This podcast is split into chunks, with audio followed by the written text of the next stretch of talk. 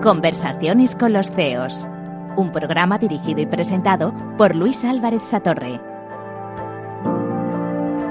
Un día más estamos en nuestras conversaciones con los CEOs, este programa en el que compartimos un rato con aquellos que están al frente de organizaciones eh, y empresas y que vienen a compartir con nosotros pues sus lecciones aprendidas, sus retos, en algunos momentos también los proyectos que con muchísima ilusión han ido abordando y, cuáles son esos pequeños trucos que utilizan para dirigir sus organizaciones.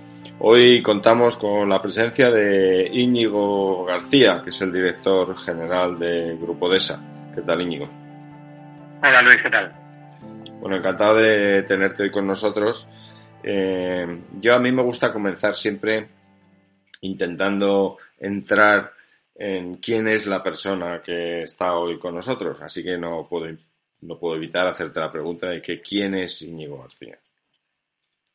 Bueno, ante todo, como decías, eh, gracias por la invitación y por tenerme aquí en tu programa. Yo te, lo primero que te quería decir es eh, eh, que yo soy, pues sí, un director general, pero lo que más me caracteriza, creo yo, y es precisamente lo que creo que cabría destacar, es que soy una persona muy llana a todos los niveles, en el sentido de que mmm, cualquiera de mi organización, que no es tan grande, somos 170 empleados, pero cualquier organización eh, ha tratado conmigo directamente en todos los ámbitos y de forma muy distendida, incluso jocosa o de broma. O sea, a mí me gusta vivir en un entorno de confianza en el que la gente disfrute y, digamos, eh, desee mm, trabajar mm, para, digamos, divertirse y a la vez construir y verse formar parte de un, de un proyecto eh, ilusionante. No me gusta la gente que se levanta por la mañana y dice, Buah, otro día más eh, a la condena del trabajo. Y bueno, eso eh, como persona, digamos, lo, yo lo vivo así, me gusta vivirlo así, como, como un, una parte de mi vida que tengo que disfrutar a tope como el resto. Eh, y me gustaría y me gusta pues eso fomentarlo entre la gente con la que trabajo y ahí en ese es la búsqueda de crear ese entorno de confianza que eso siempre es complicado no el, la combinación de ser el jefe y al mismo tiempo alguien que entiende y que escucha en muchos casos una eh, virtud que no todo el mundo desarrolla con, con intensidad. Eh, tú empiezas, eh, eres licenciado en Derecho, trabajas en el grupo Endesa primero, luego tienes una experiencia internacional fuerte. ¿Qué, ¿Qué, lecciones has ido aprendiendo en, en, estas distintas experiencias que has ido teniendo? Porque a mí me gusta mucho tu perfil para quienes nos escuchan porque eh, a veces hemos entrevistado emprendedores que han empezado en un momento dado, eh, hemos entrevistado CEOs que han llegado desde otra empresa, pero tú has ido evolucionando más o menos con eh, esa carrera también en los últimos años, la carrera dentro del grupo, que creo que tiene muchísimo valor para quienes nos oyen. Sí, yo, mira, efectivamente, yo estudié Derecho, eh, estuve estudiando, estuve trabajando en un despacho de abogados mientras eh, estudiaba la carrera y esto me, me permitió darme cuenta antes de acabar la carrera, cosa que creo que todo el mundo debería saber antes de acabar la carrera dónde quiere trabajar de verdad, pues me permitió encontrar esa respuesta, ¿no? Y decir, oye, eh, sé que no voy a trabajar aquí en el mundo del derecho, que es un mundo apasionante, pero que requiere un estudio constante y reflexión constante y que eh, no cuadraba probablemente con mi personalidad un poco hiperactiva y mm, dinámica y tal. Y bueno, eh, decidí, decidí meterme en el mundo de la empresa para, para precisamente buscar ese dinamismo que creo que tiene la empresa en contraposición al, al mundo jurídico. Y entonces, en este ámbito, eh, yo desde el principio dije, oye, ¿cómo debo empezar? Pues oye, soy licenciado en Derecho, no aporto nada a una empresa el día uno, a priori. Con lo cual voy a empezar por abajo, voy a empezar vendiendo. Y voy a empezar, eh, tenía, digamos, una cierto, un cierto perfil comercial, me dieron la oportunidad y desde entonces no he hecho más que ir, pues eso, ampliando mi, mi, perfil, porque tengo, digamos, una eh, curiosidad innata y una, eh, vamos, ambición, vamos a decir, ambición sana por eh, desarrollarme y por evolucionar. Y esto yo creo que mmm, debería tenerlo, o sea, esa ambición sana, si todo el mundo la tuviera, eh, todos estarían mm, más contentos, más satisfechos y llegarían más arriba. Esto, sin ambición, o sea, yo cuando digo ambición, ojo, ¿eh? No soy un tío eh, que me guste la pasta por la pasta, me gusta mucho más el, el eh, construir, el crear y el ver eh, los proyectos evolucionar y ver que soy parte importante de ese motor que empuja, que no tanto eh, el resultado final, digamos, al final de mes en la nómina. Que esto, mm, evidentemente, es una necesidad, pero no es mi motivación principal. Me interesa mucho, Íñigo, esto que has dicho de la curiosidad. Porque uno puede tener la sensación desde fuera que cuando cuanto más jefe se es, eh, bueno, pues más se sabe y menos interés por seguir aprendiendo o seguir curioseando por lo que ocurre a nuestro alrededor. ¿Cómo, cómo has ido cuidando esa, esa curiosidad? Pues mira, eh, digamos que mm, no me he resistido nunca, o sea, yo siempre digo, mira, siempre digo una cosa, y es que a mí no me gusta, yo no compito contra nadie.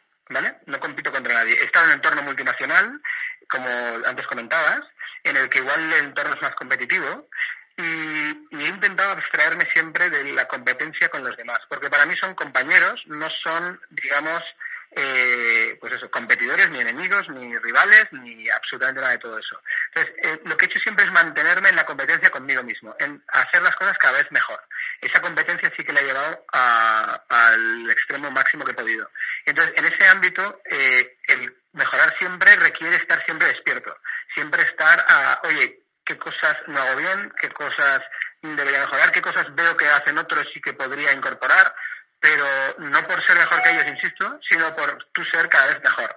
Eh, eh, a mí me, gusta, tengo esta, este afán eh, perfeccionista, si quieres, o de mejora continua, y esto yo lo atribuyo a la curiosidad porque es algo que en el ámbito personal y desde mi infancia, pues me ha caracterizado. Yo siempre mm, he sido muy observador, una persona que le ha llamado toda la atención cualquier cosa que se pudiera aprender. Me gusta aprender cosas, me gusta evolucionar. Y esto yo creo que es una actitud que es, la que me ha permitido ir escalando, eh, respondiendo también a la pregunta de antes, me ha permitido ir escalando en, sin pisar a nadie, que esto para mí era una premisa, yo esto sí lo llevo muy a gana, sin pisar a nadie, al contrario, mm, haciendo a la gente mm, participar de mi, de mi éxito o de mis proyectos. ¿no? ¿Y cómo de contagiosa eh, es esa curiosidad o hasta qué punto buscas también que en tus colaboradores eh, sea una de las características del equipo, el, seguirse preguntando qué podemos hacer mejor, cómo puedo mejorar, cómo puedo conseguir más de lo que estoy haciendo. Bueno, mira, eh, otra, otra cosa que igual, eh, digamos, refuerza esto que estás diciendo es el hecho de que a mí me cuesta mucho trabajar en trabajos, digamos, muy mecánicos, ¿no? Eh, un email, mail arriba, mail abajo, respuestas a tal, eh, sentar en una mesa. Ante Yo tengo infinidad de reuniones. Ya sé que hay, hay, digamos, teóricos que dicen que esto de hacer reuniones permanentemente es una pérdida de tiempo, es ineficiente. Yo necesito el contacto con la gente y yo intento transmitir la ilusión, la pasión y, la, y las ganas de aprender y, de, y la, actitud curiosa ante la vida, intento transmitir en el día a día permanentemente y en el cara a cara. Yo esto creo que es muy difícil establecer planes, eh, digamos, de concienciación de, de, en este ámbito si de verdad no te ven a ti eh, actuar. Entonces yo necesito, yo estoy en permanente contacto con mi equipo, no hago, no hago eh, trabajo, digamos, eh, eh, fuera del equipo. Estoy permanentemente en equipo y esto me permite, pues, pues eso, ser de alguna manera, predicar con el ejemplo. Otra cosa es que infalible no soy, perfecto no soy y seguro que hay cosas que podría mejorar, pero yo creo que es la mejor manera de que me vean, que vean mi forma de actuar y que puedan sacar aquello que sea provechoso para ellos. Íñigo, una, seguro que además de esos momentos de satisfacción cuando alcanzas eh, esos resultados que comentabas antes, también seguro que en tu experiencia hay momentos difíciles, ¿no? Esos momentos en los que uno se encuentra o bien en una encrucijada o se encuentra en esa soledad del, directivo. Eh, ¿Qué haces en esos momentos o cuáles son tus eh, trucos, tus herramientas para enfrentarte a esos momentos complicados? Vale, mira, yo en relación a en relación a momentos difíciles, yo he tenido eh, he tenido circunstancias en las que o sea, a mí solo ha habido una época en mi vida en la que me ha costado ir a trabajar y ha sido porque no supe entender que las circunstancias te condicionan hasta donde tú quieres, ¿no? Y bueno, tuve un jefe con el que no tuve un entendimiento, eh, digamos, ideal, ¿eh? y me costó realmente hacerme a la situación. Pero el día que entendí que iba a depender de mí, el que las cosas fluyeran más o menos, y que yo era una parte de ese engranaje entre los dos, pues eh, ese fue una gran, un gran aprendizaje para mí. Y cambié la actitud en ese momento y cambió la relación y cambió la situación. Entonces me di cuenta, me di cuenta de que eh, todo está en nuestra mano. Todo está en nuestra mano. Este es un, un, excelente mensaje para quienes están hoy con nosotros, porque yo creo que todos en algún momento de nuestras carreras hemos tenido un jefe con el que no encajábamos tan bien como nos hubiera gustado, ¿no? Y quizá esta recomendación de replantearte que puede que parte de la solución esté en tu propia actitud, en tu propia manera de enfrentar la situación, creo que es excelente. Al menos, digamos que tu felicidad o tu, digamos, tu aceptación de la, de la, de la situación eh, depende única y exclusivamente de ti.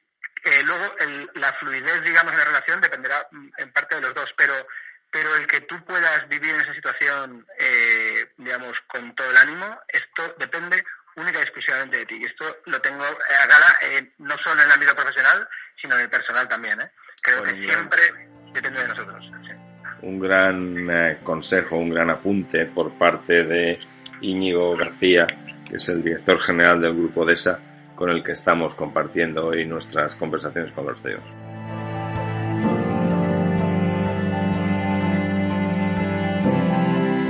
En Capital Radio, Conversaciones con los CEOs.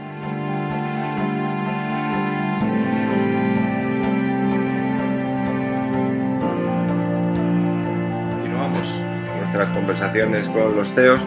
Hoy estamos con eh, Íñigo García, que es el director general del Grupo DESA. Eh, bueno, Íñigo, se nos ha pasado en la primera parte que hablábamos del equipo, de esa curiosidad, del interés por seguir aprendiendo, se nos ha pasado eh, profundizar en realmente cómo es esta organización que tú, que tú diriges. Bien, pues bueno, Grupo DESA es una empresa española, de capital 100% español, con filial en Portugal y en Francia. Eh, somos un grupo de, de unas 170 personas, como hemos comentado antes. Eh, que colaboramos en este ámbito y trabajamos en el ámbito de la agricultura, la construcción, el bricolaje y la industria, básicamente. Lo que nosotros eh, fabricamos y vendemos son básicamente fijaciones y la fijación va desde una grapa, ¿eh? Una grapa de, para un marco de una puerta o para cualquier otra aplicación que se os ocurra, hasta un taco para colgar un cuadro en una, en una casa, ¿eh? o anclajes mucho más sofisticados para soportar, sustentar estructuras en el ámbito de construcción. Y en el ámbito agrícola, fijación tan curiosa y tan interesante como eh, eh, grapas que abrazan, digamos, el tallo del tomate para orientarlo en su crecimiento.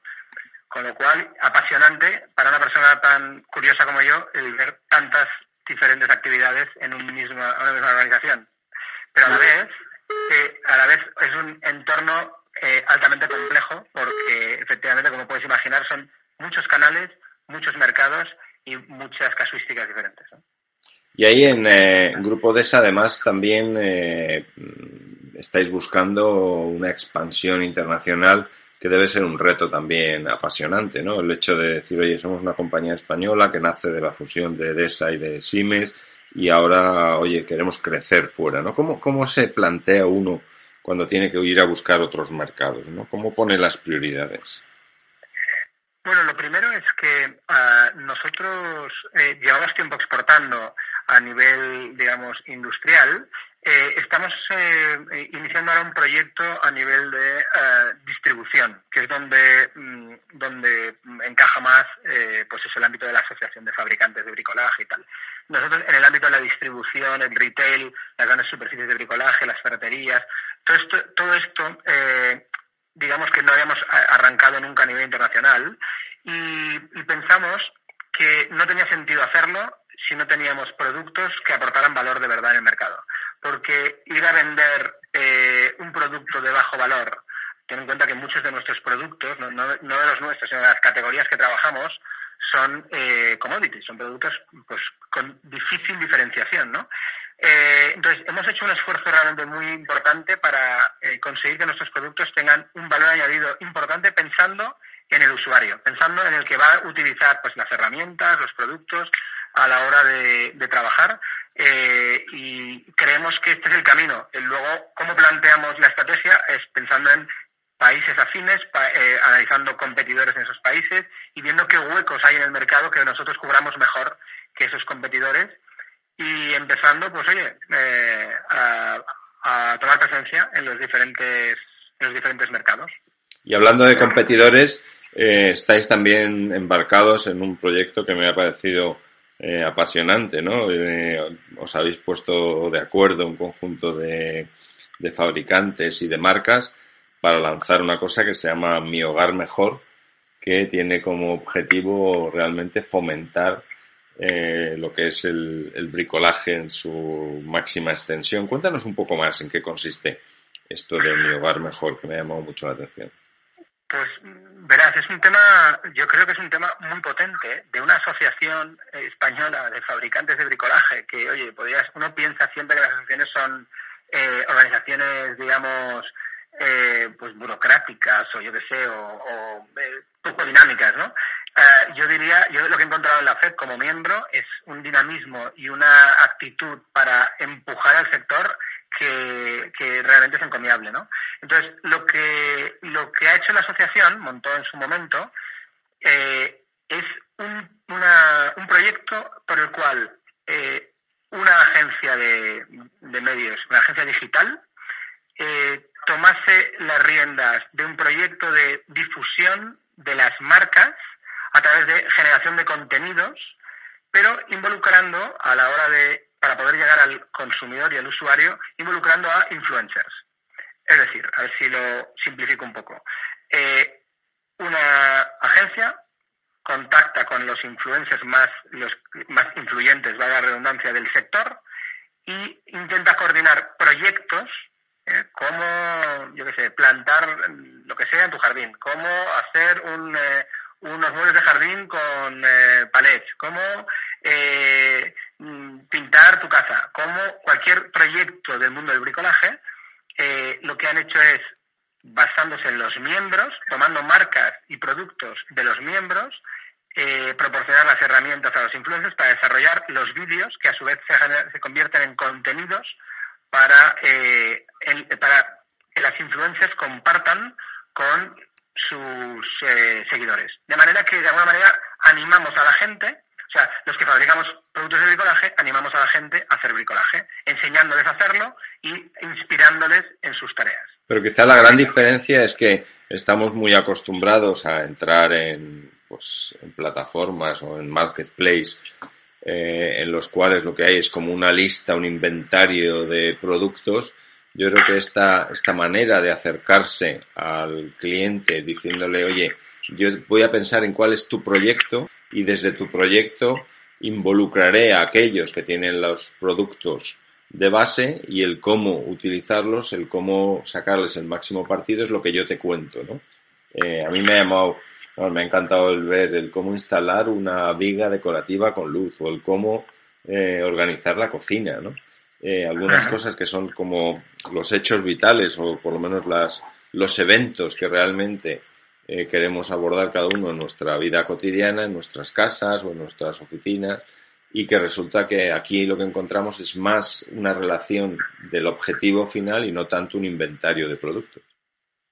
Sí, y además es una, es una oportunidad de las marcas de comunicarse eh, con los consumidores en un modo, digamos, que no resulta tan intrusivo para, para el consumidor, porque al final es de la mano de su gente de confianza. Los influencers no dejan de ser la gente eh, en la que los usuarios confían cuando quieren eh, asesorarse sobre temas de bricolaje, ¿no? Entonces, es una manera de que la marca no tenga que generar impactos que a veces eh, en, el, ámbito de hoy y, metiéndome ya en el ámbito de las reglas de lo digital, diría, hoy en día el, que una marca se dirija directamente al consumidor suena un poco agresivo o suena a publicidad, a me, quieren vender algo, tal. Nosotros aquí lo que queremos no es solo venderle algo, que desde luego queremos vender, no estamos aquí para, eh, para digamos, para hacer calidad. Eh, lo, que estamos es para vender productos, evidentemente, pero eh, lo que queremos es enseñar, ayudarles en sus proyectos, que ellos una, pregunta, animarles. Tú estás en la, en la Junta y sin desvelarnos nada que, que sea secreto, o por lo menos poco secreto, ¿hasta qué punto se, habéis sido capaces de aglutinar y de alinear bien las fuerzas de marcas porque tenéis marcas muy, muy potentes, ¿no? Es decir, eh, tenéis lugar en pintura, Comport Jardín, Simón en Luces, que yo creo que, que son marcas muy sólidas, pero también hay otras marcas que compiten con ellos, que son alternativas. Eh, tenéis los influencers. ¿Hasta qué punto necesita esto cierta generosidad de estas marcas tan potentes para facilitar que esta especie de competencia eh, fructifique? Bien, a ver, intentamos que no haya conflictos de intereses, porque al final, más allá de la generosidad, lo que no puede nadie, nadie permitirse en una empresa es ir en contra de sus propios intereses, ¿no? Entonces, lo que intentamos es, eh, de alguna manera, repartir juego. Este es uno de los papeles que, la agencia eh, Hauser Hauser, que lleva el proyecto Mi Hogar Mejor, eh, desarrolla, que es, de alguna manera, repartir en los proyectos intentando evitar que haya marcas competidoras directamente implicadas pero a la hora de empujar, a la hora de empujar el proyecto y a la hora de participar y tal, yo te diría, en este sentido yo creo que en este sector, gracias a esta asociación y gracias a, los foros y al networking que se ha ido produciendo, eh, hay una generosidad instalada que permite, pues eso, que hay proyectos estos en los que eh, dejas en manos de una agencia, ¿eh? eh, digamos, tu imagen en relación a la de tu competencia y bueno, no hay nadie, nadie se pone nervioso, ¿no? Entonces, yo creo que esto, eh, porque efectivamente no va en contra de sus intereses, sino que va al fomento del bricolaje que nos beneficia a todos. Si es una, si todos tenemos esta parte de la tarta, pero la tarta la hacemos más grande, eh, todos vivimos mejor, ¿no? Entonces, en ese sentido, yo creo que esta es una buena visión y que es un poco la que, de alguna manera, pues está implícita en la asociación. Y en ese sentido, eh, claramente eh, el respaldo de los máximos responsables de las organizaciones es fundamental, ¿no? Porque yo estoy seguro que si llega un responsable intermedio de la organización con, esta idea que es ciertamente disruptiva también, eh, esto necesita ese máximo apoyo desde arriba. Sí, pero así es. es más, hay organizaciones que no están porque deliberadamente no quieren estar porque efectivamente no tienen esa visión, no comparten esa visión. Yo te diría eh, lo que yo creo que tenemos una altísima representación tenemos más de 108 eh, miembros eh, tenemos todas las categorías representadas en porcentajes muy altos y por tanto te diría son pocas ya las empresas que en un entorno tan abierto como el de hoy en el ámbito digital en el ámbito de, a todos los ámbitos en todos los ámbitos mm, se resisten a dar este paso yo creo que no sé, no he preguntado a todos, pero diría que hay una alta, eh, una alta sintonía con este, con esta mm, visión. Y yo estoy seguro que habéis pensado ya en cómo esto eh, hay otros sectores que también se pueden beneficiar, ¿no? Del mismo tipo de aproximación. ¿Tú crees que esto hay gente ya pensando en otros sectores, gente que realmente van a ser los los, digamos, que os copien? Bien, eh, sinceramente, mira, nosotros tenemos dos vías por las que estamos intentando impulsar estos modelos. Eh, una es la internacional, porque asociaciones como la Asociación de Fabricantes Española eh, hay en toda Europa. De hecho, hay una organización de asociaciones de bricolaje que se llama FEDIMA, que agrupa a todas las demás. Y nosotros pensamos que la española en esta ha sido la más digamos, eh, la pionera, ¿eh? la más dinámica, y estamos intentando trasladar nuestras mejores prácticas en este sentido a otras organizaciones eh, mundiales dentro del ámbito del bricolaje. En cuanto a otros sectores, que es la otra, la, segunda parte de la expansión que podemos plantear, hay mm, sectores afines que no son tan directos, pero que son bastante afines. Por ejemplo, el ámbito de las manualidades. Bueno, eh, hay empresas de nuestra organización que se dedican a las manualidades y que participan también, a su vez, en asociaciones de manualidades y no de bricolaje, que no es exactamente lo mismo, ¿no? Eh, pues entendemos que mm, buscando en el mismo territorio en el que nos movemos nosotros eh, sectores próximos es otra manera de ir extendiendo esta mancha de aceite de las buenas prácticas. Muy bien. estamos hoy contando en nuestras conversaciones con los CEOs con Íñigo García, que es el director general de Grupo DESA. Conversaciones con los CEOs, un programa dirigido y presentado por Luis Álvarez Satorre.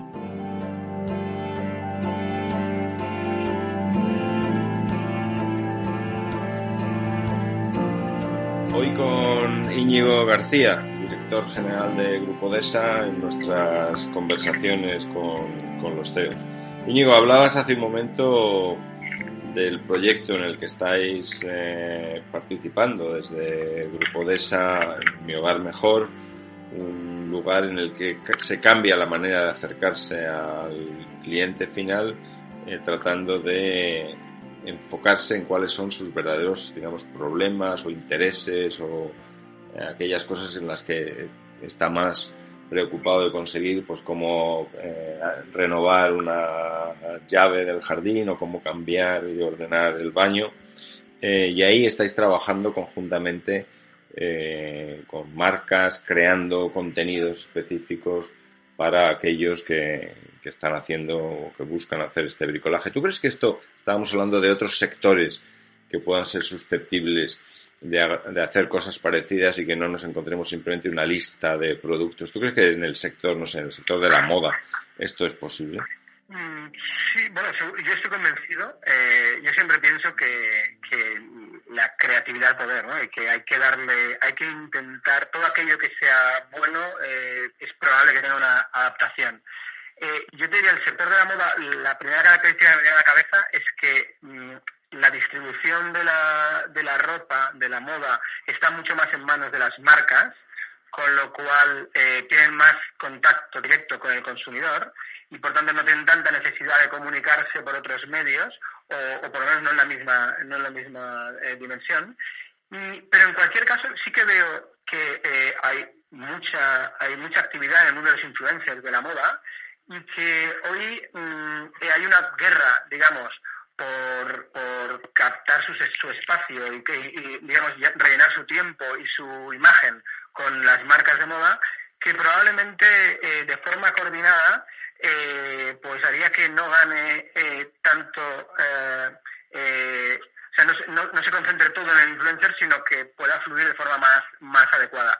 De hecho, una, una posibilidad en, el ámbito digital, en la moda, hay cosas que de forma coordinada serían realmente mucho más, útiles. Por ejemplo, a mí se me ocurre el hecho de que el, eh, eh, alguien pueda, de alguna manera, tomarse la talla y tenerla ya, digamos, disponible en Internet y que, y que las marcas se adapten a tu talla y no tú a, sus tallajes, pues esto eh, en el mundo digital, en el mundo del e-commerce, compartiendo una serie de detalles, creo que Amazon ya ha desarrollado, me parece, alguna manera de tomarte medidas y, y, luego poder grabarlas y tal, pero claro, es un actor único que luego los demás no, no casan. Yo creo que si, la colaboración en este ámbito eh, puede hacer mucho más fácil la vida a consumidores y a fabricantes. ¿Y cómo hay que cambiar, eh, para los que nos escuchan, cómo hay que enfrentarse a una manera nueva de hacer las cosas? Porque estoy seguro que las primeras conversaciones con la agencia, con los de Hauser Hauser que comentabas, eh, el que viene y te cuenta, no, mira, en vez de poner la lista de tus productos, vamos a hacer una cosa diferente. Supongo que eso genera unas conversaciones, yo te diría, interesantes entre los distintos partícipes, ¿no? Sí, sí, sí. Hombre, yo, te diría, creo que en general, eh, hoy en día, las marcas más ganadoras no son aquellas que... Mm, digamos, someten más a su competencia, sino aquellas que dan eh, más en la clave del consumidor, que el consumidor de verdad quiere o necesita. Y por tanto, eh, entiendo que cuando tú te sientas con alguien que te puede ayudar en, una, en afrontar una necesidad general, global, si eres capaz de abstraerte de toda la parte de, la competencia. Y eres capaz de centrarte realmente en resolver los, las barreras que al consumidor hacen más difícil acceder a tus productos, eh, cualquier interlocutor, eh, Hauser and Hauser de turno, digamos, o, cualquier eh, otro interlocutor a nivel logístico, a nivel, eh, a cualquier nivel, esas barreras, si las, si hacías cualquiera de ellos, te, va, este es válido para, para superar barreras. Yo creo que esta es una actitud cada vez más, cada vez más, más habitual. Aquí en el programa nos gusta mucho hablar de la influencia del mundo digital y cómo eso está cambiando el perfil de los distintos negocios. ¿Cómo ves tú esa influencia en vuestro sector? Porque es evidente que el bricolaje posiblemente es de las cosas más físicas, ¿no? De las actividades que, en teoría menos digitales eh, son a priori, ¿no? ¿Cómo, se, ¿Cómo están conviviendo estos dos mundos? Bueno, eh, mira, mi hogar mejor es un buen ejemplo de que eh, una de las cosas que necesita la gente, en España, por ejemplo, eh, la gente, digamos que el bricolaje le gusta a una parte de la población, pero hay una gran parte de la población que hace, que practica el, el, hazlo por mí, ¿no? O sea, yo quiero hacer esto, pero llama a alguien que se lo haga. Entonces, en España nos gusta estar en la calle, nos gusta vivir fuera, nos gusta disfrutar de de, del entorno y, oye, si eh, la gente que se dedica a esto, que venga, lo haga por mí y yo le pago lo correspondiente. Pero eso no deja de, o sea, eso repercute evidentemente en, en pues eso, en productos de, nuestros, los fabricantes de la asociación, pues eso, desde taladros hasta tal, lo, usa, lo use que lo use, al final la tarea se acaba haciendo. Pero aquellos que son, eh, digamos, eh, que se inician en el, bricolaje o que quieren tal, muchas veces necesitan un asesoramiento. Y el ámbito digital es una manera de transmitir conocimiento brutal en vídeos, proyectos, cómo hacer las cosas paso a paso. Todo esto es realmente muy útil, realmente muy útil. Luego hay otra, otra, otra vía, otra cuestión eh, interesante el ámbito digital, y es que eh, el acceso a algunos de estos productos, eh, el conocimiento sobre algunos de estos productos muy técnicos, pues requiere también de una adicional que, claro, cuando tienes que ir a la tienda y preguntarle al prescriptor, eh, mm, vamos, hoy en día el consumidor prefiere informarse, leerlo con detenimiento, entender las diferencias y ir allí a, ir a la tienda, si es que va a la tienda o lo compra online, da igual, pero cuando va a la tienda a rematar la faena mm, con las cuatro preguntas últimas. Pero el poder transmitir en productos tan técnicos también esas características de forma más visual, también apoyada por vídeos, por imágenes, por tal, también es una ayuda en el ámbito, en el ámbito digital. Eh, ¿Y qué más? Y por último, eh, también otra cosa interesante para, la, para el bricolaje en el ámbito digital es eh, el, el, que te permite poner a tu disposición catálogos infinitos. ¿vale? El, el ámbito digital te permite acceder a todos los productos que están disponibles en un entorno que, para que te hagas una idea, una mm, ferretería de media, mm, no voy a dar un dato preciso, pero más o menos, igual tiene 40 o 50 mil referencias. Eh, y, claro, mm, es difícil que pueda tener todo lo que tú necesitas en el momento y esto bueno, pues te da acceso también a un catálogo infinito. Esto también en el ámbito digital lo permite como en otros ámbitos. ¿eh? En el ámbito digital, sin duda, eh, Amazon nos ha puesto eh, nuevos retos, yo creo, a todos los que trabajamos de alguna manera en el mundo del e-commerce o que por lo menos tenemos oportunidades de utilizar ese canal para dar servicio a nuestros clientes. Eh, ¿Pensáis que es una manera diferente, una manera complementaria eh, la creación de valor añadido, una manera de diferenciarse eh, con el mundo de los contenidos, el asesoramiento? Decías que es un gran canal para el asesoramiento a los clientes. Sí, yo, yo creo que sí. Además, eh, mira, esto sería un, último, un último punto añadido al anterior, pero que va muy ligado a lo que, a lo que tú dices. Eh, efectivamente es un sitio en el que eh, el, ámbito digital es un lugar en el que transmitir los conocimientos es fácil, pero no solo eso, sino escuchar a tus clientes es mucho más fácil. O sea, hasta ahora la distancia que había entre una marca de bricolaje y el usuario era tan grande como la inversión que hiciera en acercarse a él, para que me entiendas. Hoy tú quieres saber saber qué opinan tus clientes de tus productos, vas y miras las reviews, lo que la gente ha opinado de tus productos en donde sea, en, cualquier punto de internet, en un, en un marketplace, en una página de, bricolaje genérica, en cualquier sitio puedes ir y ver qué opina la, gente de tus productos. Esto es nuevamente romper una barrera en la comunicación, eh, en la dirección que sea, entre, entre fabricantes y consumidores. Y es otra cosa muy interesante. Eh, Íñigo, eh, sin duda mm, es una de las actividades que yo creo que nos va a permitir también eh, entretenernos eh, y ocuparnos en los próximos años. ¿no? Se habla mucho de que vamos a tener una vida más larga y con más salud y por tanto vamos a tener más actividades que, emprender.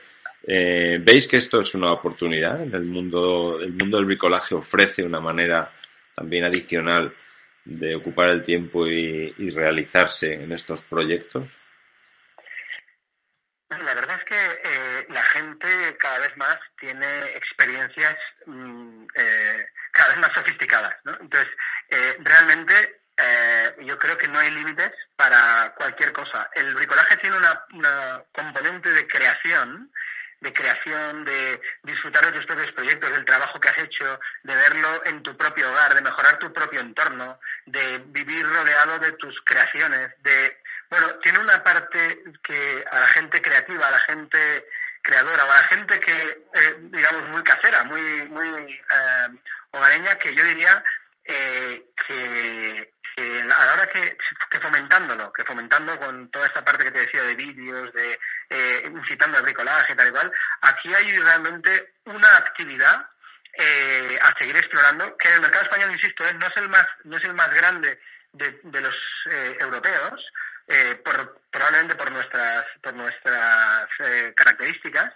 pero el que, creo que va, que va y va a ir a más. Y además no solo eso, sino que las propias leyes del mercado en las que eh, hay apuestas fuertes pues por las grandes superficies, la ferretería que se mantiene fuerte en España porque la proximidad, el negocio de barrio, esto hace que el bricolaje esté mm, igual más presente incluso de lo que lo está luego en los hogares. Pero esto lo que hace es que la gente lo tenga más presente y esto es una, una yo creo, ¿eh? una dinámica positiva, ¿eh? un efecto eh, viral que permite que, que cada vez más eh, se fomente el bricolaje. Empezabas, Íñigo, hoy contándonos en estas conversaciones con los CEOs, nos hablabas de la importancia de la curiosidad ¿no? y tu recomendación de no perder nunca eh, esa búsqueda un poco inquisitiva de qué es lo que está detrás de las cosas, cómo, cómo se pueden hacer mejor.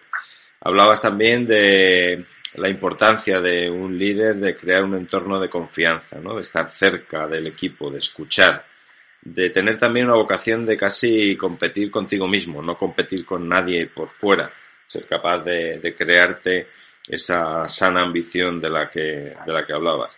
Hemos comentado luego el proyecto de mi hogar mejor, ¿no?